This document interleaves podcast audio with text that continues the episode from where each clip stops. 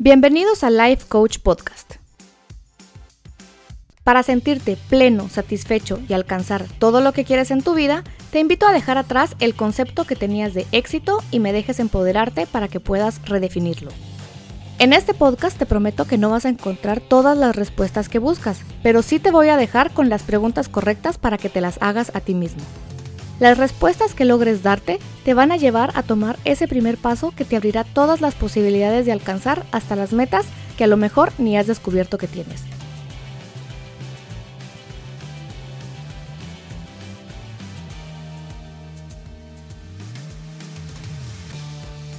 Soy Ana Lucía Bobadilla y si me dejas acompañarte en este camino, quiero compartirte algunas herramientas que desde la perspectiva del coaching pueden acercarte a diseñar tu vida y a vivirla bajo tus propios términos.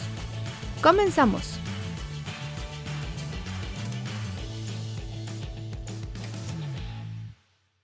Hola, hola, ¿qué tal? ¿Cómo están? ¿Cómo les va? Les agradezco una vez más estar acá escuchando Life Coach Podcast y creo que en las últimas semanas me he tirado un poco hacia la parte laboral o la parte de liderazgo o empresarial y es porque muchas de las preguntas han ido en función un poco más de esa área y porque de alguna manera el trabajo para la mayoría de nosotros es una gran parte de nuestra vida. Hay muchísimas cosas, al menos en mi caso, que mejoraron mucho en mi vida en general cuando tuve los mejores momentos en el trabajo. Si mi vida en el trabajo era un poco desastrosa, mi vida personal también de alguna manera tenía un reflejo de eso y para mí se volvió una prioridad mejorar y ser cada vez mejor líder o cada vez mejor jugadora de equipo para poder estar mejor en mi trabajo y eso repercutía automáticamente en mi vida fuera del trabajo también. ¿Por qué? Porque al final no olvidemos que pasamos gran, gran, gran, gran parte de nuestro tiempo despiertos ahí adentro, ya sea de una oficina si trabajamos para alguien o incluso si tenemos nuestra propia empresa, nuestro propio negocio, también es algo en el cual ocupamos una buena cantidad de nuestro tiempo y de nuestro pensamiento, nuestra energía. Así que les traigo un episodio en el cual me estoy inspirando porque estoy empezando como a cerrar procesos de coaching con algunas personas o por lo mismo que estamos cambiando de año, cambiando de década y demás, se vuelve la típica pregunta de ¿qué pasó en el 2019? ¿Cómo te fue en el 2019? ¿Qué aprendiste del 2019? Y al final yo creo que siempre termino viendo cosas muy similares y quiero por eso dejarles este episodio como reflexión. La mayoría de nosotros, de alguna manera, podemos ver para atrás del año o incluso de la década y darnos cuenta que qué cosas aprendimos, qué cosas no hicimos muy bien, qué cosas hicimos muy bien, qué lecciones aprendimos, qué cosas no volveríamos a hacer, qué errores de plano volveríamos a cometer porque nos llevaron algo muy bueno la mayoría de personas tenemos la capacidad de reflexionar y poder darnos a nosotros mismos esas respuestas. Pero yo los quiero invitar, hacerles una invitación cordial para que se empiecen a adueñar de ese proceso de crecimiento. ¿Qué quiere decir para mí el adueñarse de ese proceso de crecimiento? Significa ser completamente lo contrario a, a ese análisis a ese análisis de, ok, ¿qué aprendiste? ¿Qué pasó? ¿Cómo fue tu año? ¿Qué estuvo bien? ¿Qué estuvo mal? ¿Qué lecciones aprendiste? Sino ver hacia adelante, ver hacia adelante y entender cómo quiero crecer, cómo quiero crecer los próximos años, el próximo año, la próxima década. Creo que yo lo sé, hasta les, les he de aburrir con decir que hay que pensar de aquí a 10 años, porque realmente creo que es así. Así que quisiera que empezaran a pensar conmigo. ¿Cómo quieren crecer? Cómo quieren crecer en el 2020 y si quieren irse más allá, cómo quieren crecer del 2020 al 2030. Existen cuatro formas. Voy a hablar tanto a nivel personal como profesional, no solamente de una o solamente de la otra. Existen cuatro formas de crecer y creo que muchas veces solo lo tomamos, cuando hablamos de crecimiento, solo lo tomamos a nivel económico o a nivel de influencia y poder. ¿Qué quiere decir esto? Que muchas veces si me ascienden, si me dan un ascenso, puedo decir que crecí. O si gano más dinero. No necesariamente están relacionadas. Pero entonces yo quiero ponerles como en el radar un tema de cuatro pilares o cuatro formas diferentes de crecer. La primera está, sí, tener una mejor posición de trabajo, ¿verdad? Tener una posición en la que tengo más autoridad o más responsabilidades. Crecer en cuestión de ingresos. Y puede ser que crezca en cuestión de ingresos y no haya crecido en cuestión de una mejor, entre comillas, posición. O al revés, puede ser que haya tenido una mejor posición y eso no necesariamente representa un aumento en mis ingresos. Y alguien podrá decir, ¿quién va a querer estar en un ascenso que no represente más ingresos? Y creo que ahí depende del concepto que cada quien tenga de crecimiento.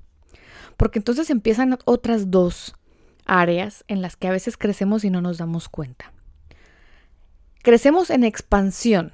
¿Qué quiere decir esto? Que muchas veces yo tengo un equipo de cinco personas y ahí pasa el tiempo y voy creciendo y va creciendo la cantidad de trabajo y entonces ahora manejo un equipo de 10 personas o manejo un equipo de 20 personas. Y definitivamente no es lo mismo manejar 5 que 10. No es lo mismo manejar dos personas que cuatro. No es lo mismo no manejar a nadie que manejar a un asistente. Cuando nos expandimos como empresa, como departamento, como familia, también hay un crecimiento. Y eso requiere otro tipo de capacidades. Lo que me lleva al cuarto tipo de crecimiento, que es el crecimiento en el desarrollo de mis capacidades. Yo puedo desarrollar mis capacidades y crecer como profesional o como persona sin que haya expansión, sin que haya una mejor posición laboral y sin que haya un aumento, pero sí aumenté mis capacidades, si pulí, si adquirí nuevas, si fortalecí unas que tenía débiles, si hice exponenciales unas que tenía fuertes. Ese también es un crecimiento. Y esa es, de hecho, para mí, a nivel personal, no necesariamente como coach, pero en parte sí. Como profesional y como persona, realmente creo que esa es la base, ese crecimiento es la base de todos los demás. Que los demás sí se pueden dar también sin desarrollar mis capacidades, sí, sí se puede dar. Sobre todo en culturas en las cuales a veces se contrata al menos peor. Y no quiero decir que, ay, les van a hacer un ascenso o una contratación porque son los menos malos. No, pero sí pasa. Sí pasa. Y cuando ustedes no saben desarrollar sus capacidades, tampoco saben desarrollarlas en otros. Entonces, cuando se expanden y ustedes son gerentes y necesitan otro supervisor, pero no han sabido ustedes desarrollar las capacidades en otros, les va a tocar también contratar al menos peor.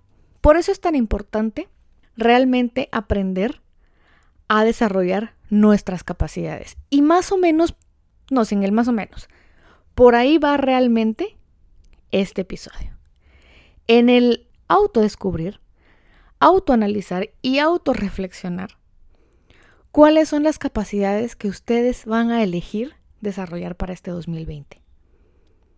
Es muy, muy, muy, muy fácil de nuevo decir, no, pues yo no tengo nada que mejorar. Pero no todo el mundo, solo para que sepan, solo como un 10% de una población, así en general, realmente tiene la capacidad de entender qué capacidades desarrollar. O sea, el entender qué capacidades tengo que desarrollar es una capacidad en sí misma. Es una metacapacidad. es una, es una, casi es una capacidad realmente el poder observarse y evaluarse, tener la humildad de entender cuáles son mis áreas débiles, hacia dónde quiero ir y desarrollar las capacidades que me van a llevar a ese punto. Entender cuáles son las áreas en las que sí me fue bien, pero me hubiera podido ir mucho mejor si hubiera hecho las cosas de esta otra manera. Así que pueden empezar, la verdad, con un ejercicio súper, súper, súper, bueno, para mí es básico porque creo que es de las primeras cosas que te enseñan en la universidad cuando estás estudiando administración o cualquier carrera referente a negocios. Y este ejercicio es algo bastante, bastante sencillo y se llama el FODA. El primer ejercicio es el FODA. ¿Qué es el FODA? Es una hoja que ustedes agarran. Bueno, no tiene que ser una hoja, puede ser un pizarrón, puede ser la computadora. Pero a mí me gusta, como siempre lo he explicado varias veces, lo análogo. El papel, el lápiz, porque nuestro proceso de pensamiento es diferente cuando lo hacemos con puño y letra. Toman una hoja de papel, la dividen en cuatro, la dividen, parten a la mitad. No, no la parten, no la cortan, la doblan a la mitad horizontal y luego a la mitad vertical. La dividen en cuatro. Un diagrama cartesiano para el que le guste el tecnicismo. Y arriba ponen la F de fortalezas y la D de debilidades. Y abajo ponen la O de oportunidades y la A de amenazas. Entonces, si van en columnas, se lee FODA, ¿verdad? F-O de A. El FODA es un ejercicio que a pesar de ser algo súper básico, súper, súper básico, no se imaginan cuánto trabajo yo he visto que a veces les cuesta a algunas personas realizarlo. ¿Por qué? Creo que ya les había contado en un episodio que algunas personas pueden súper fácil identificar sus fortalezas y les cuesta mucho identificar sus debilidades. O al contrario, hay personas que les facilita, se les facilita encontrar sus debilidades, pero sus fortalezas no tienen ni idea. Y esto pasa por dos cosas. O a esta persona, cuando les faltan identificar sus debilidades, les dan demasiada buena retroalimentación de todo lo que hacen bien, todo lo que hacen bien, y nadie les dice en qué deben mejorar, porque o el líder no lo identifica, o no se atreve a tener esa conversación difícil, o simplemente no están en una cultura en la que el crecimiento prevalezca. O por el otro lado, si las personas no saben identificar sus fortalezas, puede ser que a esta persona pues solo le dan palo. Solo le dicen todo lo que hace mal, todo lo que hace mal, todo lo que hace mal y no sabe, no le dicen, no le comunican las cosas que están bien hechas. Así que por si están en una o en la otra, es importante que ustedes sepan identificar tanto sus fortalezas como sus debilidades. Hay que ser muy objetivo para esto. Y por si les, se les dificulta este tema, les voy a dejar algunas preguntas para que se les facilite. En las fortalezas ustedes se pueden preguntar, ¿qué creen ustedes que hacen muy bien? ¿Qué hacen mejor que otras personas en sus mismas condiciones o en posiciones similares? ¿Qué talentos únicos tienen? ¿Qué ven otros en ustedes como fortalezas? ¿Qué les dicen? Esto te sale muy bien. Es que sos muy pilas para tal cosa. ¿Qué les dicen? ¿Qué de sí mismos les hace sentir orgullosos? ¿A quiénes les gusta ayudar? ¿Cómo se, ¿Con quiénes se llevan bien de sus equipos? Si tienen compañeros pares y si tienen gente que, que, de los cuales son responsables, con quienes tienen una mejor relación. Y por el otro lado, las debilidades es qué podrían hacer mejor, qué evitan hacer porque no les gusta o porque les cuesta o porque les aburre, o porque en teoría lo consideran innecesario, pero constantemente les llaman la atención porque no lo hacen. En qué tienen menos capacidades que otros de su equipo. Y ojo, que para eso se necesita humildad. Seguro hay algo.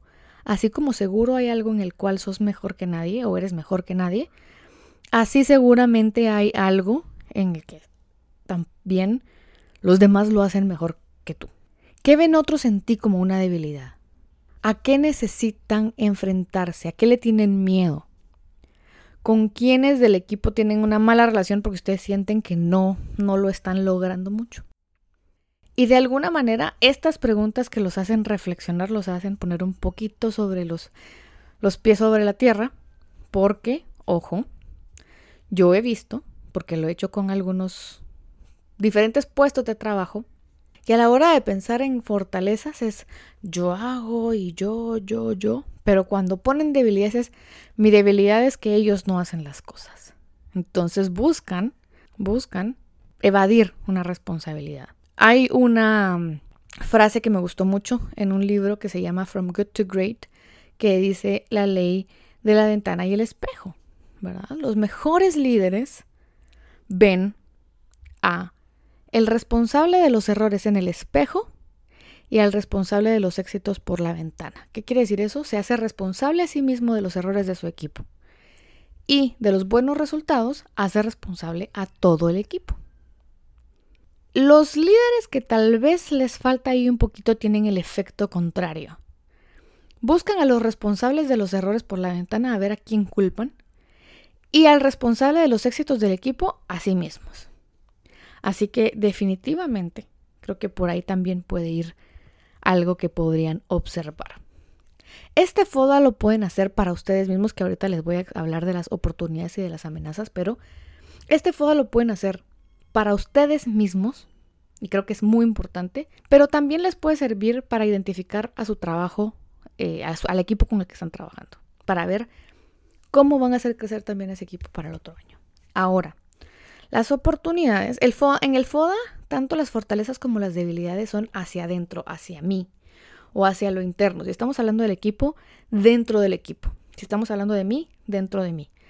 Las oportunidades y las amenazas son factores externos de nuestro entorno. Si estoy hablando de mí, me referiría a otros, a mi competencia. Si estoy hablando de un equipo, pueden ser otros departamentos o la competencia de la empresa. En oportunidades, por ejemplo, pueden contestar preguntas como ¿qué oportunidades hay en la empresa para mí? ¿De qué podríamos tomar ventajas para realizar mejor nuestro trabajo? ¿Qué fortalezas tenemos que podemos utilizar para las oportunidades que hay de crecimiento?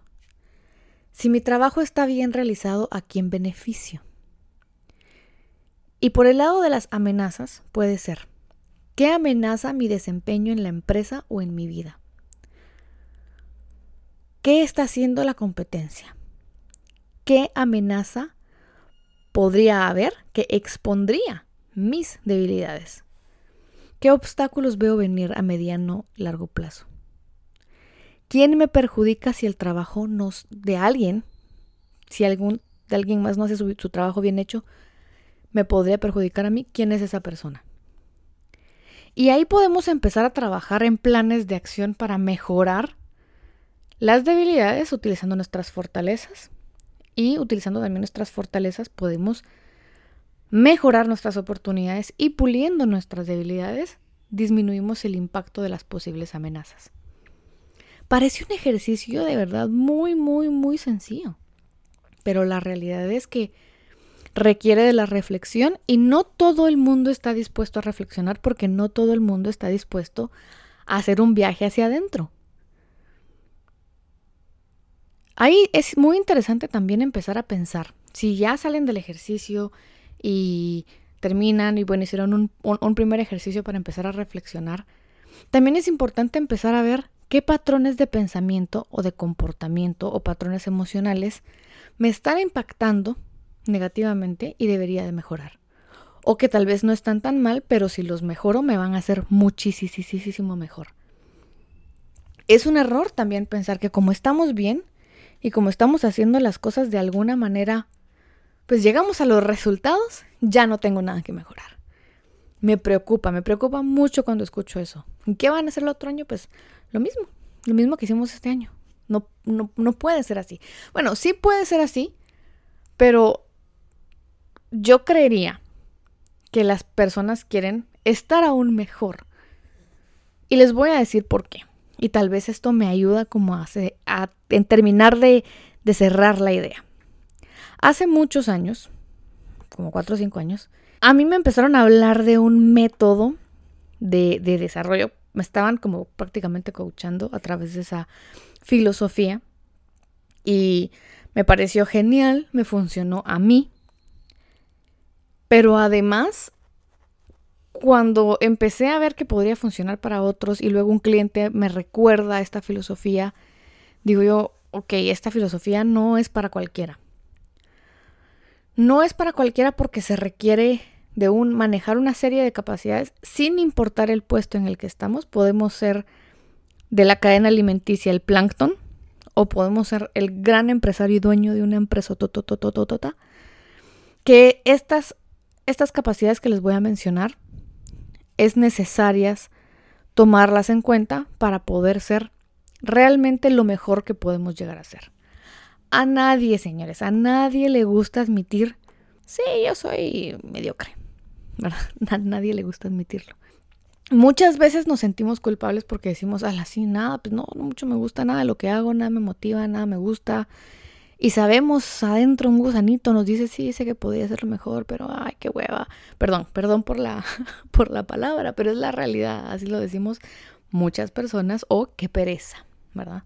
Estoy utilizando el lenguaje casi coloquial de Guatemala. Entonces, de alguna forma, es, es importante ubicarnos y saber porque pasa muy frecuente que a veces alguien más tiene crecimiento, alguien más es promovido, alguien más logra metas. Y es frecuente ver que esas personas son vistas con envidia. Es frecuente ver que esas personas caen mal muchas veces, pero no nos volteemos a ver hacia adentro. Les voy a... Esta filosofía habla de los jugadores tipo A. Y los jugadores tipo A, hay varios libros, varios, varios, varios libros. Ahorita tengo en la mente dos, pero sí he visto más. El primer libro se llama The A Player por Rick Crossland y el segundo libro se llama The Who por Geoff Smart y Randy Street. Ambos libros hablan, y no son los únicos, ambos libros hablan de lo que es un jugador tipo A, cómo contratarlo, quiénes son, cómo identificarlos. Y me pareció muy interesante este, el primer contacto que yo tuve con, con esta filosofía fue mi jefa, que me dice, ok, te voy a dar una serie de capacidades y escojamos las cinco que mejor consideras que tenés y cinco que consideras que no tenés. Todos tenemos una potencialidad de ser jugadores tipo A, pero requiere realmente ganas, conciencia y mucha voluntad el desarrollarnos a nosotros mismos para poder realmente serlo. En ese momento yo tenía una posición de gerencia y por eso voy a incluir dos puntos bien específicos que son para gerentes, pero que si no lo son, igual pueden tomarlo en cuenta. Las capacidades de los jugadores tipo A, algunas, las más básicas, que no son las únicas, según otro, el otro autor, pero en el primer libro, en The Who, dice que hay 24, 23 características básicas.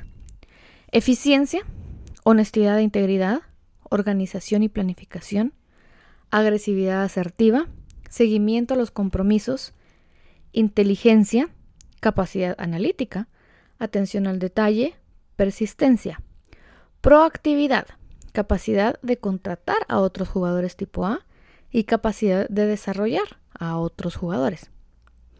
Flexibilidad y adaptabilidad, mantenerse calmo bajo presión Visión y pensamiento estratégico.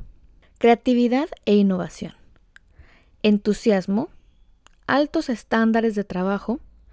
Capacidad de escucha. Abierto a la crítica y nuevas ideas. Comunicación, que es hablada y escrita.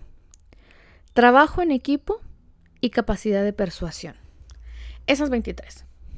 Ahí es donde yo les recomiendo empezarse a evaluar, ver cuáles tienen, le pueden dar para atrás y volverlo a escuchar. Y hagan el mismo ejercicio que me hicieron a mí. ¿Cuáles cinco son súper fuertes para ti? ¿Cuáles cinco de plano pues, les cuesta mucho?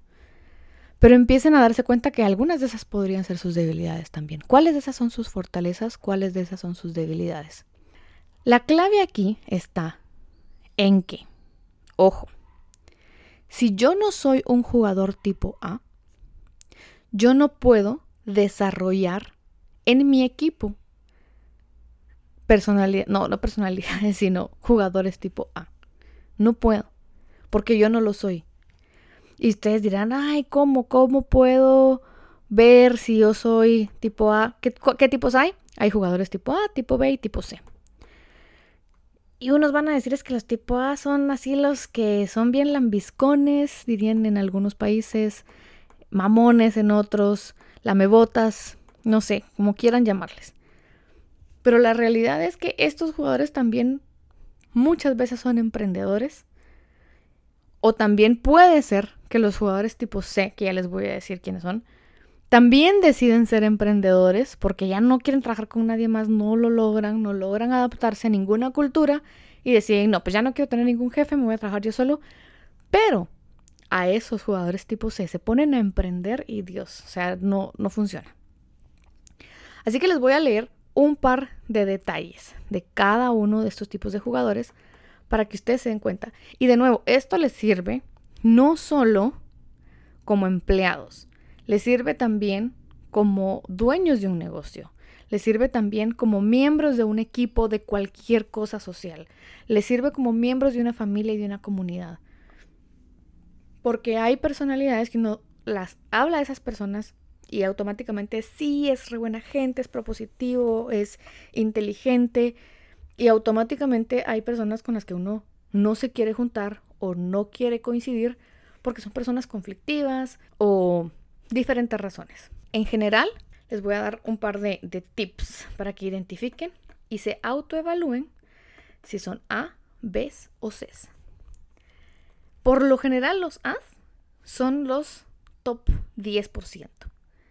Entonces, en una empresa de 100 personas, son 10 personas que son así como, tienen una actitud genial, genial, genial, genial, genial, genial.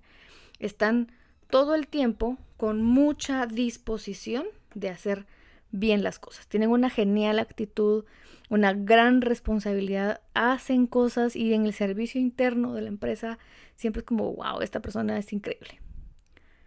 Son mucho más productivos y ojo que hay que tener cuidado, líderes, si ustedes tienen a personas que son mucho más productivas. También pasa que a, a los jugadores tipo A se les recarga el trabajo porque son más productivos que otros. Aunque esos jugadores tipo A no necesariamente se quejan, también hay que tener cuidado de no quitarle responsabilidad a los jugadores B y a los C.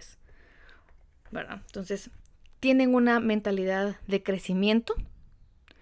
Y si quieren saber, hay un episodio en la primera temporada que es mentalidad fija y mentalidad de crecimiento. Los jugadores tipo A definitivamente tienen una mentalidad de crecimiento no necesitan ser manejados, o sea, no necesitan ser gestionados, sino uno solo les dice la visión, el objetivo que hay que alcanzar. Y si la empresa tiene una estrategia, darles direcciones de estrategia y ellos van solitos. Están altamente comprometidos con su propio proceso de aprendizaje y crecimiento. Están leyendo, asistiendo a cursos, se comparten libros con otros. No son personas que sí se dedican también a ver de vez en cuando pues Netflix y series y cosas así, pero no es su principal fuente de distracción. Les gusta su trabajo, generalmente están felices con su trabajo, les gusta el buen servicio, les gusta su buen trabajo y están son entusiastas, son personas que están muy por encima de de ser exitosos en sus puestos. Les gusta mejorar. Los jugadores tipo B son por lo general el siguiente 25%. Y son personas un poco arriba del promedio, ni siquiera puedo decir mediocres como tal, pero muchas veces son las personas que pueden tener un excelente desempeño, pero bajo sus condiciones. Hay un montón de iniciativas que ellos buscan que no se hagan, siempre están buscando cuál es el problema en la solución Siempre le están buscando el lado negativo a las cosas. Son personas que creen todo el tiempo que lo saben todo, pero probablemente se meten a muchos cursos también, pero no aplican lo que leen. Son personas que dicen, sí, sí, sí, esto ya lo sé, pero siguen cometiendo los mismos errores. Son más direccionados hacia ellos, hacia lo que hablan mucho de lo que ellos hacen. Tienen en este efecto espejo-ventana, pues ellos encuentran en el espejo a, a al único responsable de los éxitos. Están todo el tiempo como cuestionando la autoridad, no necesariamente de una mala manera, pero no de una manera productiva.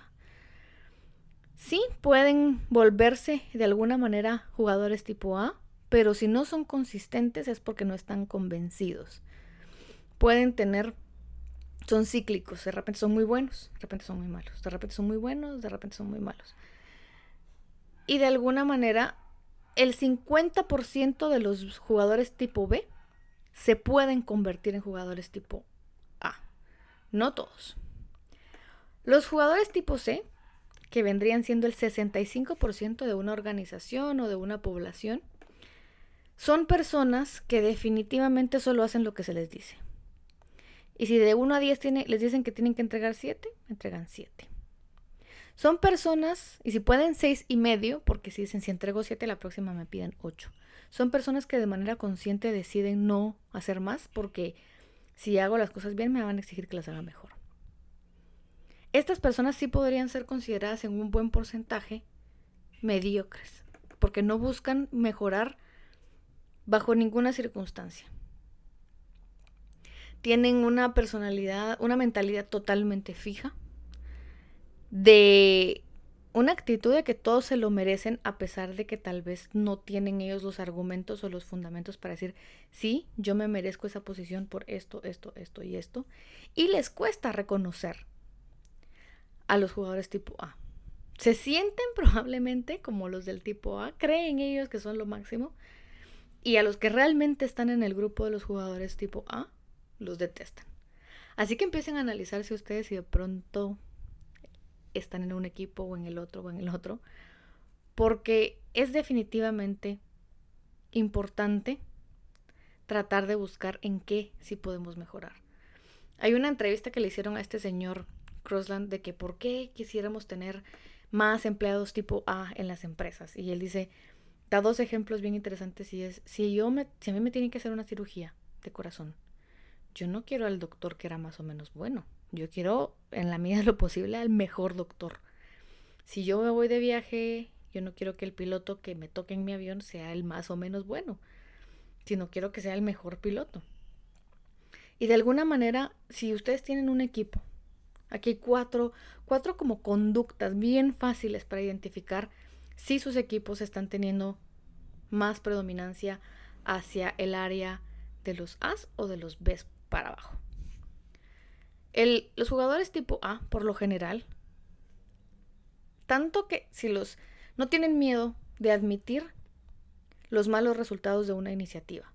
Si algo no sale bien, dicen sí, no, no salió bien, yo soy el responsable y pues hagámoslo mejor la próxima vez no tienen miedo, mientras que, perdón, mientras que los ves, siempre van a dar un montón de excusas de por qué no se están desempeñando de la manera en que se tienen que desempeñar.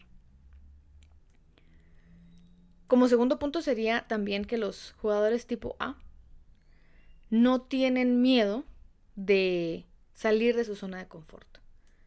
No tienen miedo de salir de su zona de confort y están todo el tiempo pensando en que tal vez las cosas hay que tener como puntos de control para ver si estamos haciendo las cosas mal y corregir. Y si hay que cambiarlo todo porque estamos tomando una mala decisión, pues lo cambiamos todo. Claro que no necesariamente toma decisiones a lo loco, sino pues sí hay como se necesita información y hechos y argumentos para decir las cosas no están saliendo bien y hay que cambiar, pero no tienen ningún problema haciéndolo. Los jugadores A se mantienen de muy buen humor, motivados y la gente alrededor de ellos también lo están, mientras que los jugadores tipo B son los que dicen, a mí en el trabajo no me motivan. El jugador tipo A tiene muchísima motivación intrínseca, porque el solo mejorar les motiva. A los jugadores tipo A también son personas que son súper metidas en todo lo que va alrededor de su trabajo porque quieren entender cómo impacta su trabajo a otros. Y si yo hago mejor mi trabajo y te impacto mejor, te impacto a ti de alguna manera, busco hacerlo mejor para que no te impacte tanto. Y también identifico quiénes me están impactando para tener una buena relación con ellos y explicarles cómo me afecta que ellos no hagan bien su trabajo para yo hacerlo mejor. Mientras que los jugadores tipo B y C se, se, se limita a hacer su trabajo. Y ya, y se acabó, y no más de alguna manera creo yo que sí es como muy, muy, muy importante que, que empiecen a hacer un poco más, sí, adueñarse, adueñarse de su proceso de crecimiento y piensen, ok, ¿dónde quiero estar de aquí a 10 años? Ustedes ya saben que soy una obsesionada con los 10 años, pero ¿dónde quiero estar de aquí a 10 años? ¿Dónde quiero estar de aquí a 5 años? ¿Qué capacidades tengo que desarrollar? Esa versión de mí, ¿quién tiene que ser? ¿Cómo tiene que ser? Todas estas capacidades que les digo se pueden desarrollar. Todas estas capacidades que les digo se pueden desarrollar. Todas. Lo que sí es que requiere práctica. Ustedes pueden leer un libro de comunicación, dos libros, tres libros, cuatro libros, asistir a cursos y todo lo demás. Pero es la práctica lo que realmente hace que podamos mejorar. Dense permiso, y esto lo digo bastante, dense, permiso a pasar por el proceso porque ustedes pueden escuchar todos los podcasts del mundo, pueden escuchar todos los audiolibros, pueden leer todos los libros, pero si no aplican todo ese conocimiento, ¿cómo? ¿Cómo realmente es que se instala. O sea, ustedes pueden bajar ese software a su cabeza, pero si no lo corren, si no lo, no lo hacen realmente, no lo usan, no entra en funcionamiento. Así que a mí me encantaría que me contaran qué capacidad, qué capacidad van a trabajar.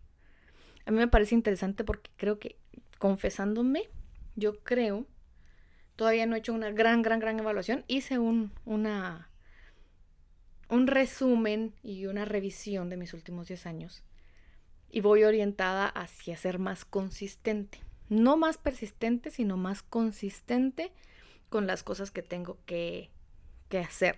Y se debe a que me cuesta un poco la planificación y la organización cuando muchos aspectos de mi día a día cambian constantemente. Así que solo es de adaptarme y de aprender a ser más flexible. O sea, ahí les dije como tres, cuatro cosas. Ser flexible y adaptabilidad. Tener una mejor capacidad de, de organizarme. Y eso que ha mejorado mucho, mucho, mucho, pero creo que todavía me falta. Y ser más consistente. Esas tres tal vez serán las cosas que, que me enfoque yo en los próximos, no sé, quisiera yo que cambiara en tres meses, pero realmente sé que esta práctica es algo, las tres que escogí son como, bastante duras de desarrollar en una múltiple, en una múltiple cantidad de escenarios. Así que, ya sea que ustedes crean que están súper bien, los invito a que reflexionen con estas capacidades que les compartí. Ya sea que crean que no tienen nada que mejorar pues entonces, ¿cuál es el siguiente paso? ¿Qué les impide dar ese siguiente paso que ustedes quieren? Y creo yo que siempre es bueno, siempre es bueno hacerse una revisión, un examen de conciencia, un viaje hacia adentro, porque hay personas que nos están viendo y nos sirven, no, nosotros les servimos como ejemplo, como ejemplo de qué es posible hacer, como ejemplo de qué es posible conquistar y seguir. Así que este es el episodio del día de hoy. Espero que les haya servido y les haya gustado. Y recuerden agradecer, agradecer todas aquellas cosas que a pesar de que fueron incómodas, difíciles, los tienen hoy en el momento en el que están. Siempre hay cosas que salen, pues no como nos gustarían, pero a muchas veces esos reveses o alejamientos del camino que parecerían ser alejamientos del camino simplemente son para abrirnos otro camino. No sé, me estoy poniendo muy reflexiva últimamente, creo que es el fin de año. Así que espero que tengan, creo que todavía puedo subirles un par de episodios más durante este año, si no, pues primerita semana de, enero les voy a poder compartir más información. Pero espero que si ya no los, si ya no me escuchan, les deseo unas felices fiestas. Les deseo que todo, todo, todo se haga bien, familias seguras, familias completas y que todas las cosas que deseen para este cambio de año y cambio de década se hagan realidad. Que tengan una excelente semana. Les mando un abrazo. De verdad les tengo mucho cariño a los que me escuchan. Ya estamos por cumplir un año en esta semana, así que gracias, mil gracias por escucharme y por compartir con, quienes consideran ustedes que les puede servir este, este contenido para su crecimiento o para su reflexión. Gracias de nuevo. Bye.